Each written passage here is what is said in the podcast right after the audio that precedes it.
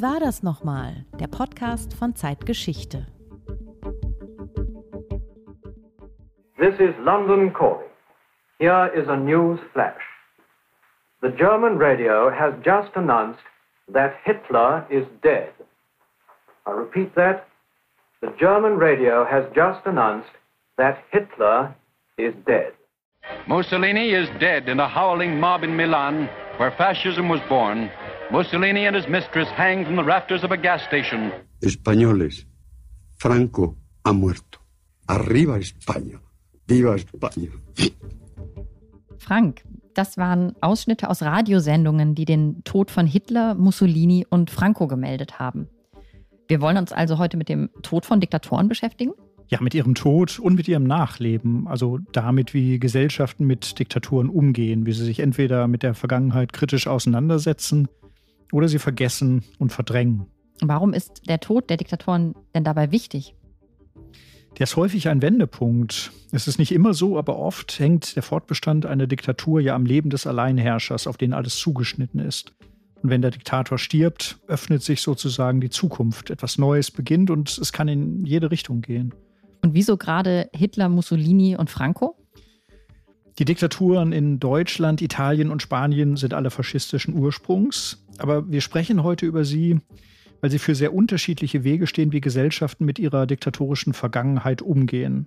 An Hitler haben wir Deutsche uns jahrzehntelang abgearbeitet und ich glaube, um in diesem Bild zu bleiben, die Deutschen haben ihre Geschichte kritisch aufgearbeitet. Das lässt sich in dieser Form so vielleicht für die beiden anderen Fälle nicht sagen.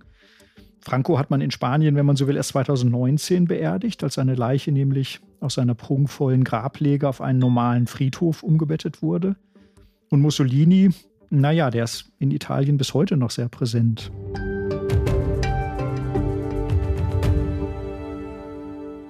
Das ist, wie war das nochmal? Der Podcast von Zeitgeschichte. Heute mit Frank Werner, dem Chefredakteur von Zeitgeschichte. Und Judith Scholter, Redakteurin von Zeitgeschichte. Und aus diesem großen Thema, das wir gerade angesprochen haben, machen wir gleich zwei Teile. Dieses ist die erste Folge unseres Podcasts und es geht heute um Hitler. Darum, warum Hitler erst 1956, also mehr als zehn Jahre nach seinem Selbstmord, für tot erklärt wurde. Und darum, wie die Deutschen mit Hitler und der NS-Vergangenheit nach 1945 umgegangen sind. Darüber sprechen wir am Ende auch mit dem Historiker Norbert Frei aus Jena, dem Experten für die deutsche Vergangenheitspolitik. Und in der zweiten Folge reden wir dann über den Tod und das Nachleben von Mussolini, der 1945 ermordet wurde, nur zwei Tage bevor Hitler sich das Leben nahm, und von Franco, der erst 1975 gestorben ist. Ja, wir haben gerade ein Heft über Diktatoren gemacht. Es heißt Diktatoren, die Feinde der Demokratie, eine Geschichte von Mussolini bis Putin. Und dein Editorial für dieses Heft hast du mit dem Titel Sie sind wieder da überschrieben. Warum? Ja, nach 1989, also nach dem Fall des Eisernen Vorhangs, da dachten viele, die Diktatur habe in Europa als Staatsform abgedankt und die Demokratie sei in die Siegesallee der Geschichte eingebogen. Das war eine große Illusion. Ich erinnere an Alexander Lukaschenko, der in Belarus inzwischen seine sechste Amtszeit bestreitet. Aber seit dem 24. Februar ist es vor allem Wladimir Putin, der die Diktatur mit Gewalt, mit Krieg und Verbrechen nach Europa zurückgebracht hat. Und es vergeht in unseren Debatten kaum ein Tag, an dem Putin nicht verglichen wird mit Hitler, Stalin, Mussolini oder einem anderen Gewaltherrscher. Und deshalb haben wir auch das Heft gemacht. Wir wollen Putin einordnen in die Geschichte der Diktatur. In unserem Heft erzählen wir von den historischen Vorläufern Wladimir Putins. Wir erzählen die Geschichte der modernen Diktatur, vor allem die Höllenfahrten des Stalinismus und Nationalsozialismus. Wir blicken auf China, Nordkorea und Kambodscha und auf den Typus des nützlichen Diktators, der sozusagen als Stellvertreter der Supermächte im Kalten Krieg agiert und von diesen gepäppelt wird.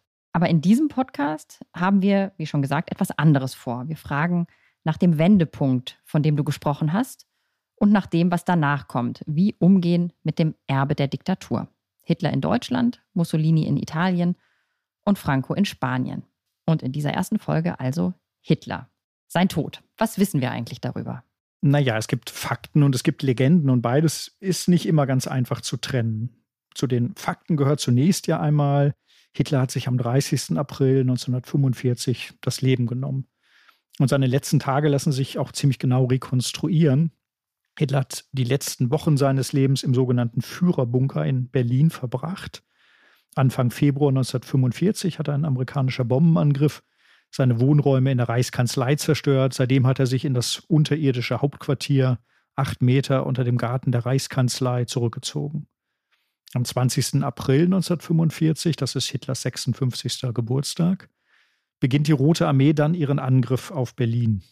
Und zwei Tage später erklärt Hitler bei einer Lagebesprechung, wie so oft in sehr erregtem Zustand, dass er in Berlin bleiben und sich erschießen wolle, wenn die Hauptstadt falle. Und neun Tage darauf, das ist also in der Nacht auf den 29. April, kommt es dann im Bunker zu einer, ja, wie soll man sagen, bizarren Gleichzeitigkeit. Hitler heiratet Eva Braun, während seine Sekretärin seine beiden Testamente tippt. Hitler verlässt den Umtrunk, seine kleine Hochzeitsfeier auch immer wieder, um die Abschrift seiner Testamente zu überwachen. Das ist ein politisches und ein privates Testament. Beide hat er zuvor diktiert. Und zu diesem Zeitpunkt ist längst allen klar, dass sich Hitler umbringen wird.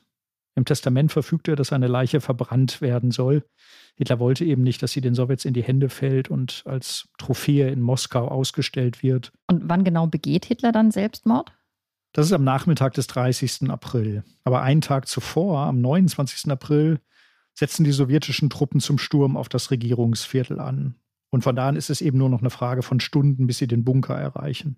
Am Nachmittag dieses 29. April lässt Hitler seinen Schäferhund Blondie mit einer Blausäurekapsel einschläfern und es ging wohl auch darum, die Kapseln zu testen. Hitler war misstrauisch, ob sie funktionieren.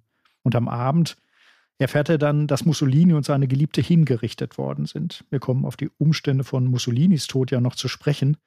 Die Nachricht jedenfalls dürfte Hitlers Entschluss zum Selbstmord noch bekräftigt haben.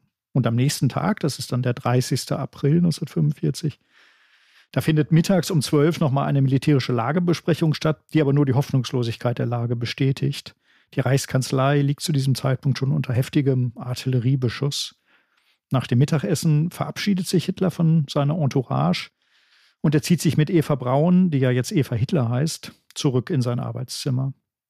Und als sein Diener Heinz Linge so gegen 15.30 Uhr Hitlers Arbeitszimmer betritt, da findet er Hitler tot auf dem Sofa sitzend vor, den Kopf nach vorn gebeugt, mit einer Einschusswunde in der Schläfe und die Pistole liegt auf dem Boden. Und rechts neben ihm, auch auf dem Sofa, sitzt Eva Hitler. Sie hat sich mit einer Blausäurekapsel vergiftet. Die beiden Leichen werden in Decken gehüllt, in den Garten der Reichskanzlei gebracht, mit Benzin übergossen und verbrannt und am Abend scharren Wachleute die sterblichen Überreste in eine Mulde.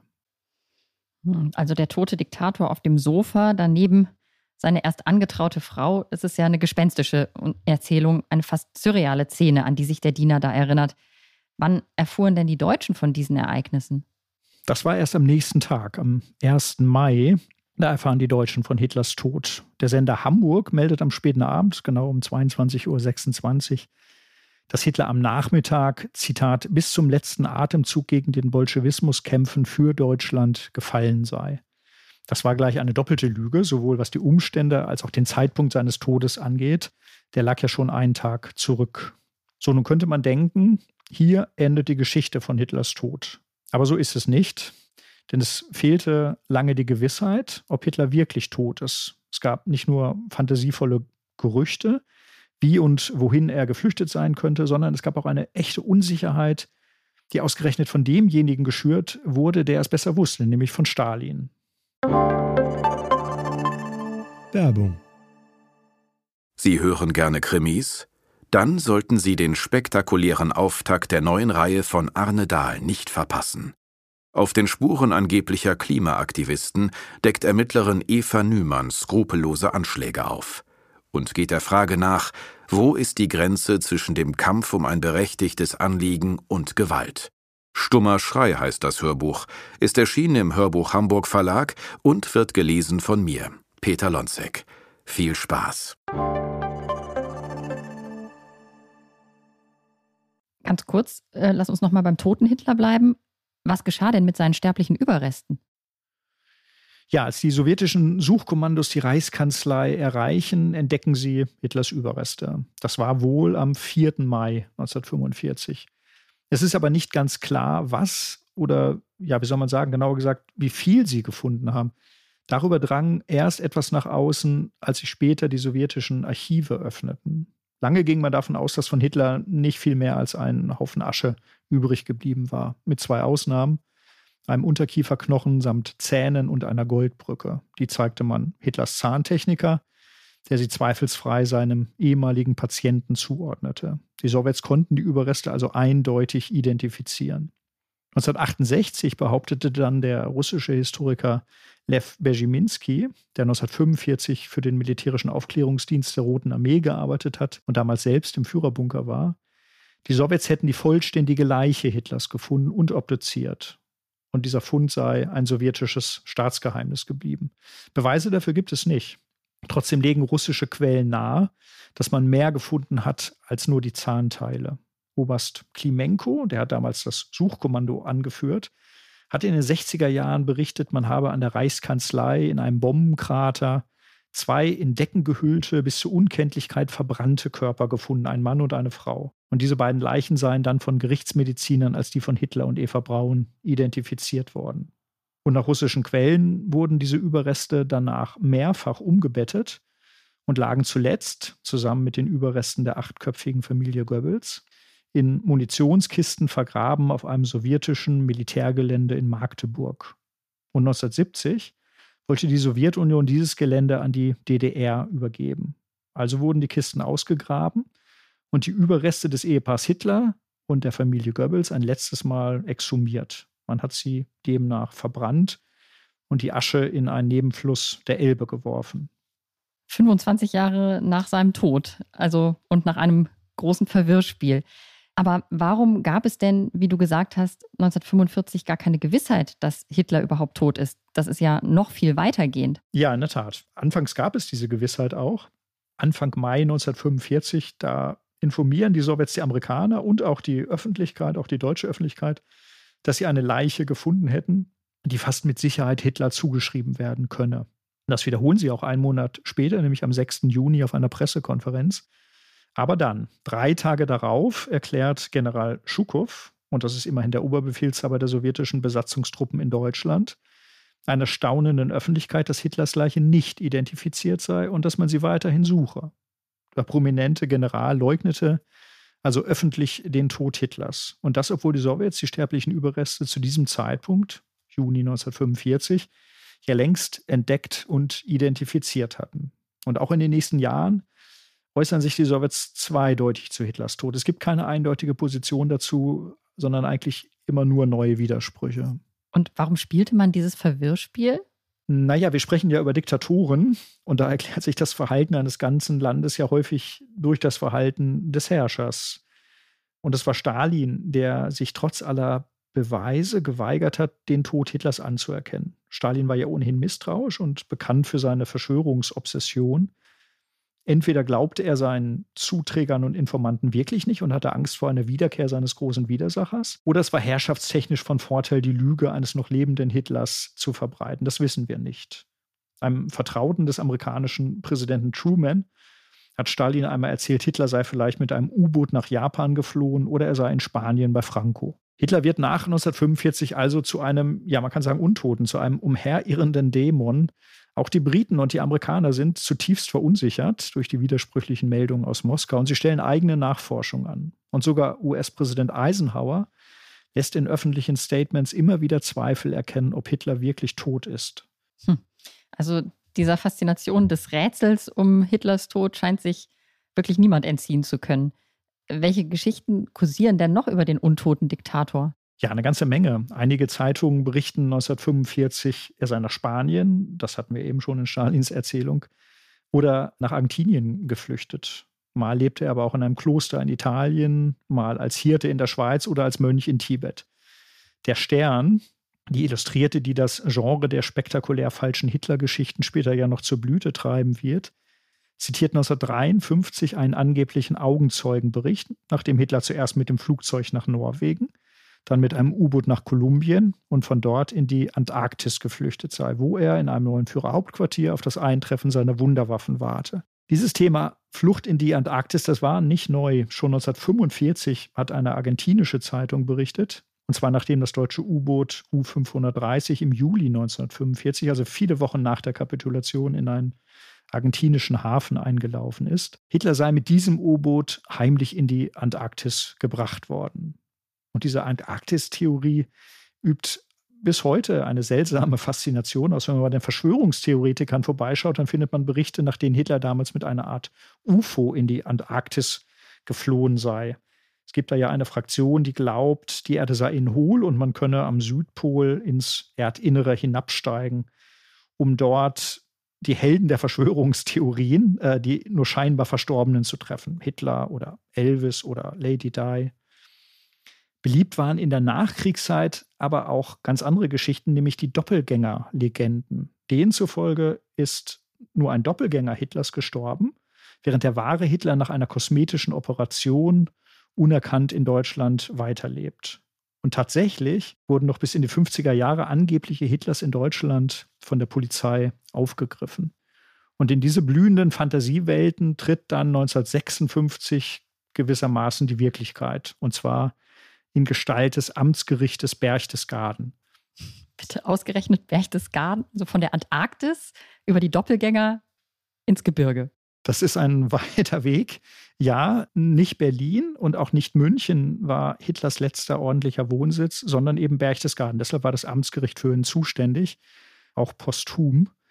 Und am 25. Oktober 1956 erklärte nun dieses Amtsgericht Berchtesgaden Hitler offiziell für tot. Und nicht nur mit einem knappen Einzeiler. Das Gericht hat jahrelang ermittelt und hat ein 80-seitiges Gutachten erstellen lassen. Ergebnis: Es bestehe nicht mehr der geringste Zweifel, dass sich Hitler am 30. April 1945 im Führerbunker eigenhändig erschossen habe. Bizarr ist, dass diese Todesfeststellung für den schrecklichsten Diktator der Geschichte gar nicht Kern des Verfahrens war. Es ging eigentlich um Besitzansprüche an einem Gemälde, an einem Vermehr, den Hitler 1940 von einem österreichischen Grafen gekauft hat und den dieser nun zurückforderte, weil er damals unter Zwang verkauft haben will. Aber äh, verstummen denn nach dieser ordentlichen Todesfeststellung endlich die Legenden um Hitlers Fortleben? Nein, das tun sie nicht. Der Spuk geht munter weiter. Zum Beispiel erhalten die Erzählungen, dass Hitler in Argentinien weilt, neue Nahrung, als Adolf Eichmann 1960 vom israelischen Geheimdienst aus Argentinien entführt wird. Allerdings lief die Zeit jetzt auch in den Legenden gegen Hitler. In den 90er Jahren hieß es, Hitler sei 1987 in Argentinien gestorben, also im Alter von fast 100 Jahren. Der Südwestdeutsche Rundfunk, der hat die haarsträubendsten und skurrilsten Verschwörungstheorien, die um Hitlers Nachleben kreisen, gesammelt und entwirrt. Also wer da auf dem neuesten Stand sein will, dem sei die satirische Serie Akte 88, die tausend Leben des Adolf Hitler, auf der Website des SWR empfohlen. Hm. Ja, also solche Geschichten scheinen in jedem Fall das Bedürfnis zu spiegeln, sich mit Hitler zu beschäftigen. Noch immer, oder? Also das zeigt schon, dass wir uns immer noch an der Figur Hitler abarbeiten. Ja, ich glaube, das stimmt. Das ist so ähnlich lang wie die Liste der Orte, an denen Hitler sich nach seinem Tod äh, noch aufgehalten haben soll, ist ja die Liste der Bücher, die über ihn geschrieben wurden oder auch der Schauspieler, die ihn gespielt haben. Hitler hat die Deutschen eigentlich nie losgelassen und ich glaube, ja, man kann sagen, bis heute nicht.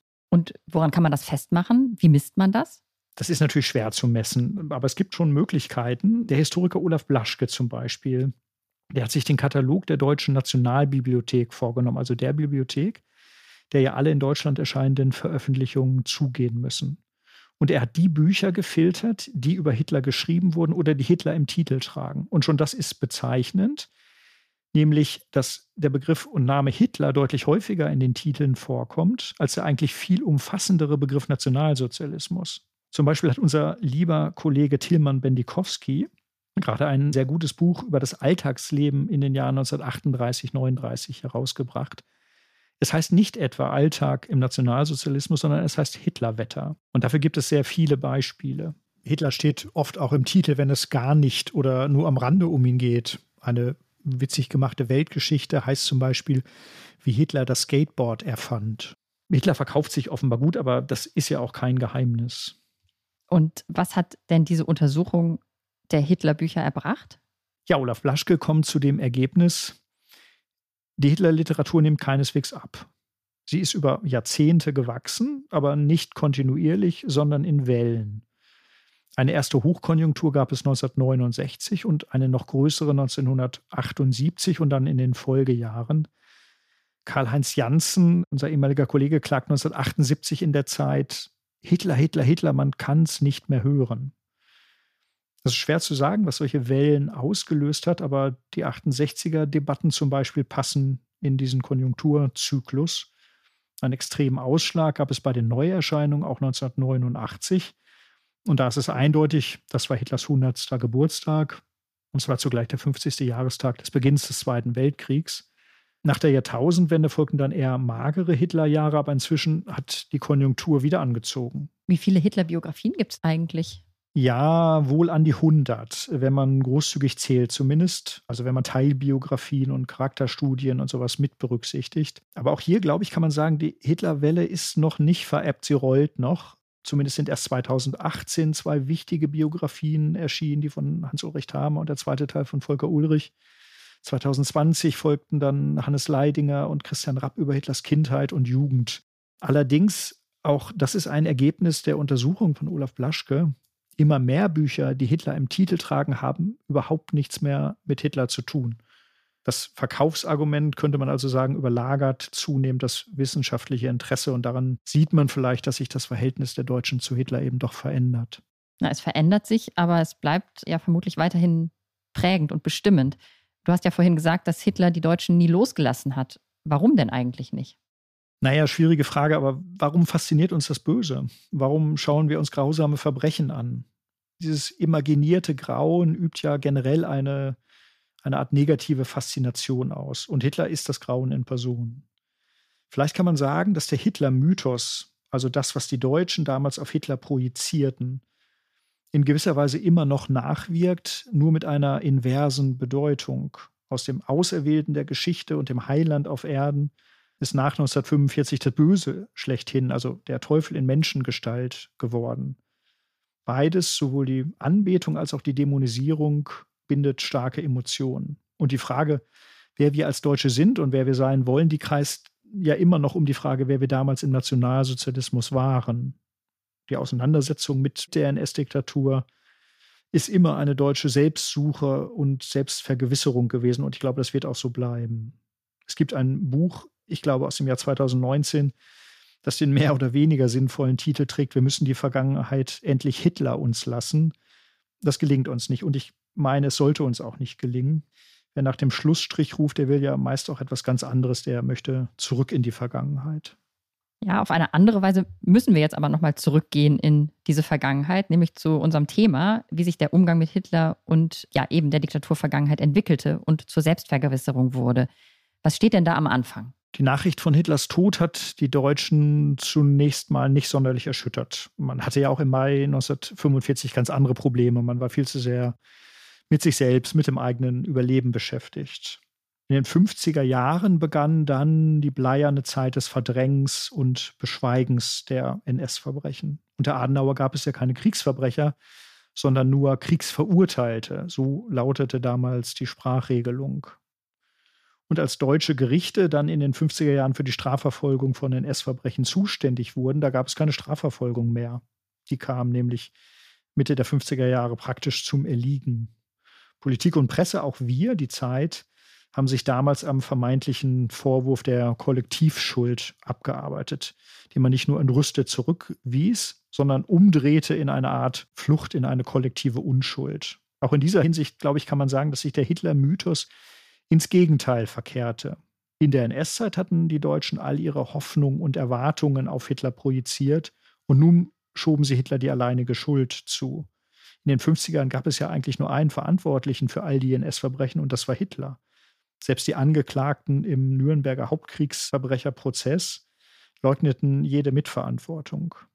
Und das begann sich erst langsam, Ende der 50er, Anfang der 60er Jahre zu ändern, als mit dem Ulmer Einsatzgruppenprozess und dann mit dem Frankfurter Auschwitz-Prozess die juristische Aufarbeitung, als die in Gang kam. Und sich dann mit den 68ern auch das gesellschaftliche Klima änderte und ein Generationswechsel sich vollzog.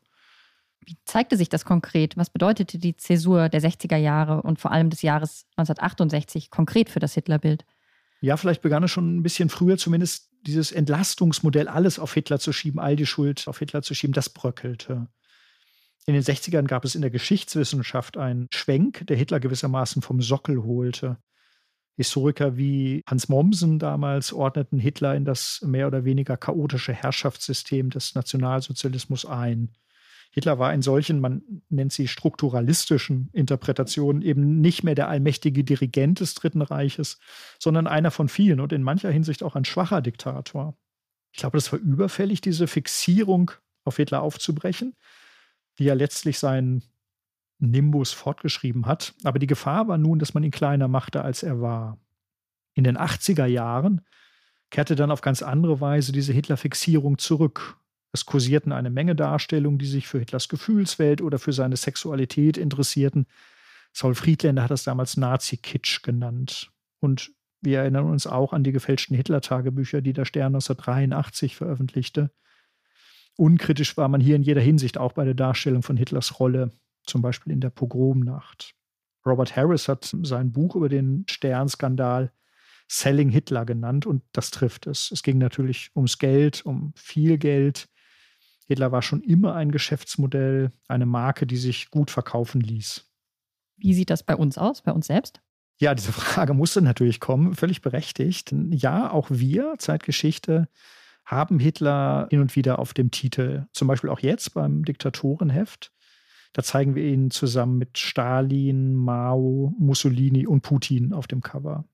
Aber ich würde sagen, er darf natürlich auch auf keinen Fall fehlen in einem Heft über Diktatoren. Das ist eine inhaltliche Entscheidung und das war es auch in früheren Fällen. In unserem Diktatorenheft, da geht es ja auch nicht nur am Rande um Hitler. Äh, drei der bekanntesten und besten NS-Historiker, Volker Ulrich, Michael Wild und Ian Kershaw, schreiben über ihn und den Nationalsozialismus. Also du siehst, ich mache eher Werbung mit unseren Autoren als mit Hitler. Umwege führen ja manchmal auch ans Ziel. Wie ging es denn dann weiter nach den Hitler-Tagebüchern? Ja, es war ein langer Weg, bis sich wirklich ein kritisch aufklärerischer Umgang mit der NS-Vergangenheit durchsetzte. Ich würde sagen, das war endgültig erst in den 90er Jahren der Fall mit dem Abtreten der Tätergeneration, der Generation der alten NS-Eliten.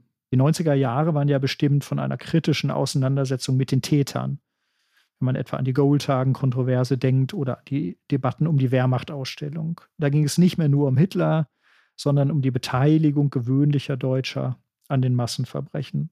Erst durch die Wehrmachtausstellung setzte sich überhaupt die breite Masse der damaligen einfachen Soldaten, und das heißt also die breite Masse der, der männlichen Bevölkerung, mit ihrer Beteiligung an Verbrechen auseinander. Das war für viele ein später Schock. Ich habe das damals selbst erlebt. Ich habe für die Ausstellung die zweite gearbeitet und ich kann mich noch gut an die hitzigen Debatten erinnern. Und ein Meilenstein war später, 2005, dann sicher auch die Einweihung des Holocaust-Mahnmals mitten in Berlin.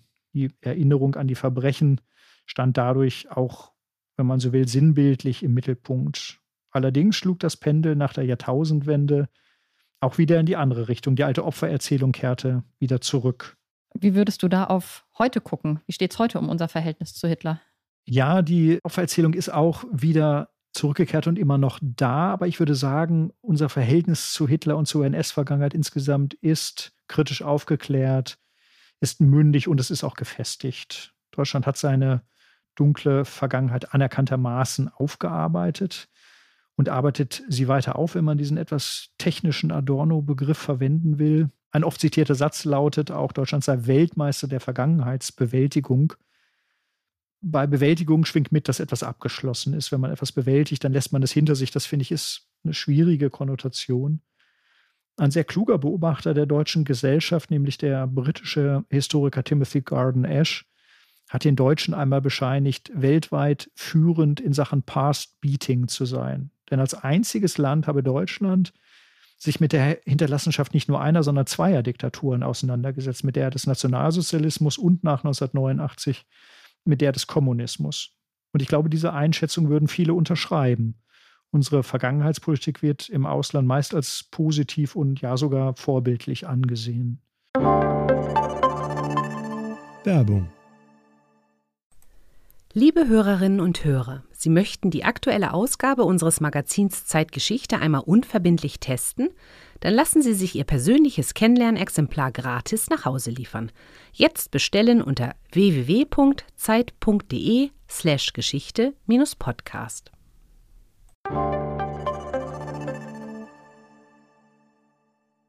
Naja, also gerade jüngst wird da aber ein wenig Salz in diese wenn überhaupt gerade verheilte Wunde gestreut. Kolonialismusforscher werfen den Deutschen ja eine Fixierung, also sozusagen eine Umkehrung, eine Fixierung auf das Holocaust-Gedenken vor, der eine andere Erinnerungskultur blockiere. Ist da nicht was dran? Ich halte diesen Widerspruch für, für konstruiert. Das eine schließt das andere ja überhaupt nicht aus. Wenn die Kolonialismusforscher recht hätten, wenn das Holocaust-Gedenken, wie zum Beispiel der australische Historiker Dirk Moses im vorigen Jahr beklagte, zu einem Fetisch oder zu einem Katechismus der Deutschen geworden wäre, der alles andere ausschließe, ja, dann hätte Deutschland es auch kaum geschafft, nach 1989 eine zweite Diktatur aufzuarbeiten. Es gibt in diesem Streit Fragen, die in Deutschland immer noch sehr heikel sind. Die Frage zum Beispiel, inwieweit man Israel kritisieren kann und darf, ohne antisemitisch zu sein. Solche Diskussionen werden schnell sehr hitzig. Ich glaube aber insgesamt, dass wir etwas gelassener geworden sind im Umgang mit der NS-Vergangenheit. Man spricht von einer postdidaktischen Erinnerungskultur. Das heißt, wir heben nicht sofort den pädagogischen Zeigefinger, wenn es um die NS-Zeit geht, sondern vertrauen auf die Mündigkeit der Bürgerinnen und Bürger. Wir zucken nicht mehr ganz so schnell zusammen, wenn man Vergleiche anstellt mit dem Stalinismus oder mit dem Kolonialismus. Aus Angst, man könne den Nationalsozialismus relativieren. Und wir haben auch keine Angst mehr, verführt zu werden wenn eine neue Ausgabe von Mein Kampf auf den Markt kommt, wie 2016 die kritisch kommentierte Edition. Und wir können auch damit umgehen, wenn Hitler zur Witzfigur gemacht wird, wie zum Beispiel vor zehn Jahren in Timo Werns Roman Wiederauferstehung, er ist wieder da. Auch Filme wie Der Untergang mit Bruno Ganz als Hitler haben im Internet eine, eine ganze Welle von Parodien losgetreten. Hitler kriegt da einen Wutanfall, wenn Arsenal London verliert oder wenn das iPad nicht funktioniert. Es gibt natürlich Grenzen für solche Parodien, aber ich glaube, dass wir über so etwas lachen können, ohne in der Sache unkritisch oder antiaufklärerisch zu werden. Das meine ich mit gefestigtem Umgang. Das heißt aber natürlich nicht, dass wir uns gewissermaßen nach getaner Aufarbeitung jetzt zurücklehnen sollten und die Vergangenheit ruhen lassen sollten. Das auf keinen Fall. Siehst du denn aktuell Gefahren in dieser Hinsicht?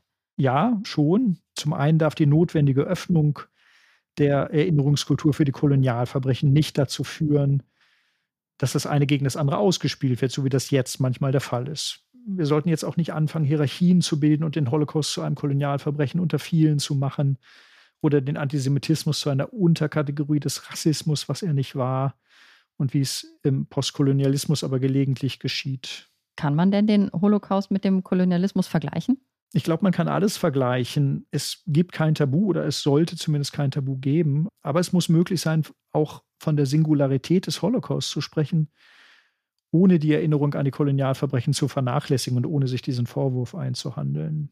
Größer ist aber, glaube ich, auch noch eine ganz andere Gefahr. Ich frage mich, ob es bei den jüngeren Leuten, bei denen, die keinen familiären Bezug mehr zum Nationalsozialismus haben, auch nicht mehr über die Urgroßeltern, ob es bei denen auf Dauer ein ausreichendes Interesse gibt, an der NS-Vergangenheit geben wird. Ich meine damit überhaupt nicht die Schuldkult und Vogelschiss-Rhetorik der AfD. Parolen aus dieser Ecke gab es eigentlich schon immer. Ich meine eher eine, ja, wie soll ich sagen, eine wachsende Indifferenz und vielleicht Egalhaltung, die überhaupt nicht aus der rechten Ecke kommen muss. Hast du dafür ein Beispiel? Ja, vor einigen Tagen zum Beispiel ist in der Nähe von Hameln endlich das Dokumentationszentrum am Bückeberg eröffnet worden. Also dort auf der Wiese und am Hügel, wo Hitler einst vor Hunderttausenden sprach, wo die Reichserntedankfeste abgehalten wurden, nach den Parteitagen das zweitgrößte Propagandaspektakel des NS-Regimes. Dort gibt es jetzt ein begehbares Museum, ein Dokumentations- und Lernort, wie es offiziell heißt. Aber diesem Erfolg der heimischen Initiatoren, dem ging eine jahrelange, sehr heftige, sehr giftige öffentliche Debatte voraus. Der Widerstand war erbittert Vielen wäre es lieb gewesen, wenn am Bückeberg buchstäblich Gras über die Sache wächst. Deshalb spreche ich auch lieber von Aufarbeitung als von Bewältigung. Es ist nicht mehr selbstverständlich, solche Orte einzurichten. Es kann anstrengend sein, echte Arbeit, sie durchzusetzen. Aber es muss sein. Das Aufklären und Erinnern darf nicht aufhören. Das ist ein fortwährender Prozess ohne Ende. Norbert Frey hat das mal auf den Punkt gebracht. Jeder Versuch, die Geschichte vergessen zu machen, rüttelt an den Grundfesten unserer Demokratie. Es gibt, so schreibt Frey, zum kritischen Umgang mit der NS-Vergangenheit schon deshalb keine Alternative, weil wir erst durch ihn wurden, was wir sind. Ja, damit sind wir ja tatsächlich auch bei unserem Gesprächspartner, den wir ganz am Anfang schon angekündigt hatten. Norbert Frei, wir haben ihn gefragt, ob die aufklärerisch-kritische Aufarbeitung der Verbrechen, wie sie in Deutschland stattgefunden hat, ein spezifisch deutscher Weg ist, mit diktatorischer Vergangenheit umzugehen. Ja, tatsächlich. Nach 1945 war dieser Weg neu. Es ging ja um die radikale Abkehr von einem politischen System, was eben nur von außen beendet werden konnte, bekanntlich. Und diese Abkehr wird, so könnte man auch sagen, im Grundgesetz kodifiziert. Die Würde des Menschen ist unantastbar. Also das ist das genaue Gegenbild zu diesem von außen beendeten System und zu diesem Gegenbild zur Herstellung eines kritischen Umgangs mit diesem System gehört dann auch die Etablierung einer, man könnte sagen, Wissenschaft der kritischen Selbstaufklärung. Und insgesamt würde ich sagen, es handelt sich um einen jahrzehntelangen, wirklich konflikt- und windungsreichen Weg, auch mit zahlreichen Hindernissen, mit Sackgassen, mit falschen Abzweigungen, die genommen werden. Und ähm, ein Weg, der dann aber auch in den letzten Jahrzehnten, wir reden ja jetzt immerhin schon von sieben Jahrzehnten dieses selbstkritischen oder des beginnenden selbstkritischen Umgangs mit dieser Vergangenheit. Dieser Weg wird dann doch auch nach einigen Jahrzehnten zunehmend international anerkannt. Da kommen natürlich auch konkrete politische Entscheidungen und Maßnahmen dazu, wie zum Beispiel das Institut der Wiedergutmachung, so sehr kritisch man das beleuchten kann auch. Und so sehr diese Geschichte der Wiedergutmachung auch eine der Versäumnisse ist, aber es ist doch eine neue Form, auf vergangenes Unrecht zu reagieren. Und damit einhergeht dann auch so etwas wie eine, ich würde sagen, Selbstanerkennung der Bundesrepublik als eines Landes, in dem die selbstkritische Auseinandersetzung mit der Vergangenheit ein ja, Element der politischen Kultur wird und geworden ist. Ja, Norbert Frey spricht von einem konflikt- und windungsreichen Weg mit vielen Hindernissen und Sackgassen, das hat er eben gesagt. Wir wollten von ihm wissen, ob das Vergessen und Verdrängen der Vergangenheit, das es zunächst ja auch in Deutschland gab, vielleicht notwendig war, um die Wunden zu heilen. War das Verdrängen vielleicht auch erst die Voraussetzung, um die Vergangenheit später aufarbeiten und um Verbrechen verfolgen zu können. Dazu hören wir noch einmal Norbert Frei. Ich glaube, diesem Schematismus würde ich nicht folgen. Empirisch kann man natürlich zeigen, dass es in vielen Fällen, wo eine Diktatur zu Ende gegangen ist, erstmal eine solche Phase des Verdrängens gibt, auch für spätere Diktaturen, wenn Sie etwa an Spanien denken oder an Portugal und andere, äh, auch lateinamerikanische Diktaturen. Aber ich würde trotzdem nicht sagen, dass eine solche Phase gleichsam empirisch notwendig ist, eher eine Aufarbeitung, wobei ich eigentlich lieber Auseinandersetzung sage, Auseinandersetzung mit der jeweiligen Vergangenheit beginnen kann. Also es kommt dann letzten Endes doch auch sehr auf die Umstände an und eines müssen wir, glaube ich, noch hinzufügen.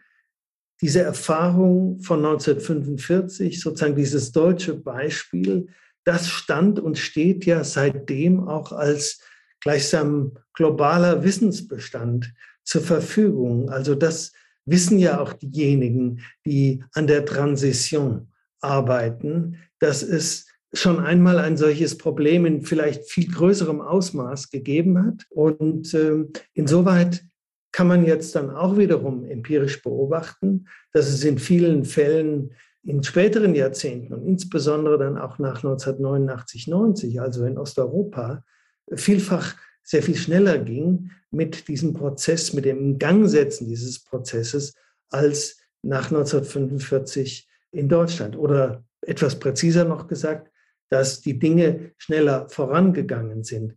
Denn mit dem Nürnberger Prozess haben ja die Alliierten sehr schnell erstmal schon reagiert. Das heißt, eine Aufarbeitung kann auch sehr schnell gehen und direkt nach dem Ende der Diktatur einsetzen? Ja, ich würde zumindest sagen, dass in vielen postdiktatorischen Verhältnissen ähnliche Prozesse zu zum Teil früheren Zeitpunkten oder geradezu ganz schnell in Gang gekommen sind. Wie weit die dann gehen, wie anhaltend die sind, wie dauerhaft die sind, das ist eine ganz andere Frage. Aber wenn Sie jetzt etwa dieses Beispiel nehmen, dieses deutsche, das zweite deutsche Beispiel sozusagen, ja, also wenn wir auf die Überwindung der DDR-Vergangenheit im größer gewordenen Deutschland der 90er Jahre dann denken, allein dieses Institut der damals sogenannten Gauk-Behörde, ja, die Errichtung von den Bürgerrechtlern ja auch gefordert und dann auch von der Bundesrepublik akzeptiert. Die Errichtung dieser Behörde ist ja ein Lernen aus diesem, auch aus den Versäumnissen des Umgangs mit der NS-Vergangenheit nach 1945. Also die Geschwindigkeit, mit der die Prozesse nach 1989, 90 in Gang gekommen sind, ist gewissermaßen auch ein Stück Antwort auf die Verzögerungen, auf die Schwierigkeiten nach 1949. Ja, das finde ich einen interessanten Blick nochmal vergleichend auf die Diktaturen oder auf die Aufarbeitung der Diktaturen der DDR und des Nationalsozialismus in Deutschland. Das war Norbert Frei, der diesen Einblick uns gegeben hat und wir sind damit dann tatsächlich auch schon am Ende angekommen. Am Ende des ersten Teils unserer Doppelfolge zum Tod von Diktatoren und ihrem Nachleben. Und zwar im Podcast Wie war das nochmal von Zeitgeschichte? Ja, und im zweiten Teil sprechen wir dann über das Ende und das Erbe der Mussolini- und der Franco-Diktatur. Zwei sehr spannende Beispiele. Ich hoffe, Sie sind wieder dabei. Ja, das war, wie war das nochmal? Mit dem ersten Teil unserer Doppelfolge über Diktatoren und ihr Nachleben. Unser Heft über Diktatoren bekommen Sie am Kiosk oder online im Zeitshop. Und Sie erreichen uns unter zeitgeschichte.zeit.de oder auf Instagram und Facebook. Vielen Dank fürs Zuhören. Danke auch und auf Wiederhören.